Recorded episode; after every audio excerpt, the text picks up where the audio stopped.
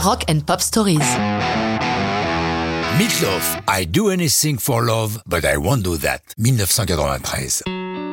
Meatloaf a marqué les années 70 de son empreinte avec le succès colossal de son album Bat Out of Hell, sorti en octobre 77. Toutes les chansons ont été écrites par Jim Steinman et le disque est une des plus grosses ventes de l'histoire avec plus de 50 millions d'exemplaires écoulés. Après un triomphe aussi massif, la suite est toujours un problème.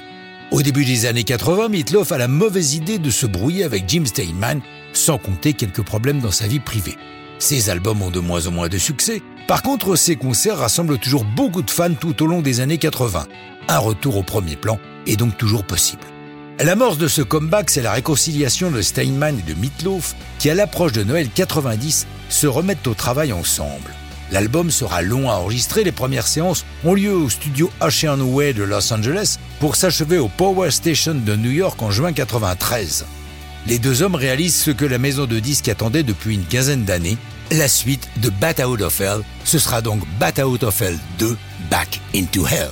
I Do Anything for Love But I Won't Do That est la pièce maîtresse de l'album sur lequel elle figure dans une version épique de 12 minutes. On retrouve le son du premier album et dès le début de la chanson, elle est emportée par un piano diabolique joué par Roy Bittan, le pianiste du E Street Band de Springsteen. La voix féminine de la fin de la chanson est celle de Lauren Crosby, surnommée Mrs. Loud, une des choristes les plus réputées du Royaume-Uni. La sortie de I Do Anything for Love But I Won't Do That, le 30 août 93, est accompagné d'un clip signé par Michael Bay, signature prestigieuse, bien qu'il ne soit qu'un deuxième choix, ils avaient négocié avec David Fincher, qui présentait un budget de 1 700 000 dollars. La production a reculé. Bay, lui, n'a un budget que, si j'ose dire, de 750 000 dollars, une affaire. De manière plutôt indélicate, dans le clip, Lauren Crosby est remplacée par Dana Patrick, une top modèle qui mime la chanson. C'est un énorme hit, classé numéro 1 dans 28 pays dont l'Angleterre et les États-Unis. C'est l'Australie qui a ouvert le feu en conservant I Do Anything for Love numéro 1 durant 8 semaines. Par contre, les critiques se pincent un peu le nez devant ce retour de Meatloaf, classant I Do Anything for Love parmi les pires chansons de l'année. Ça n'empêche pas l'album de s'écouler à plus de 14 millions d'exemplaires.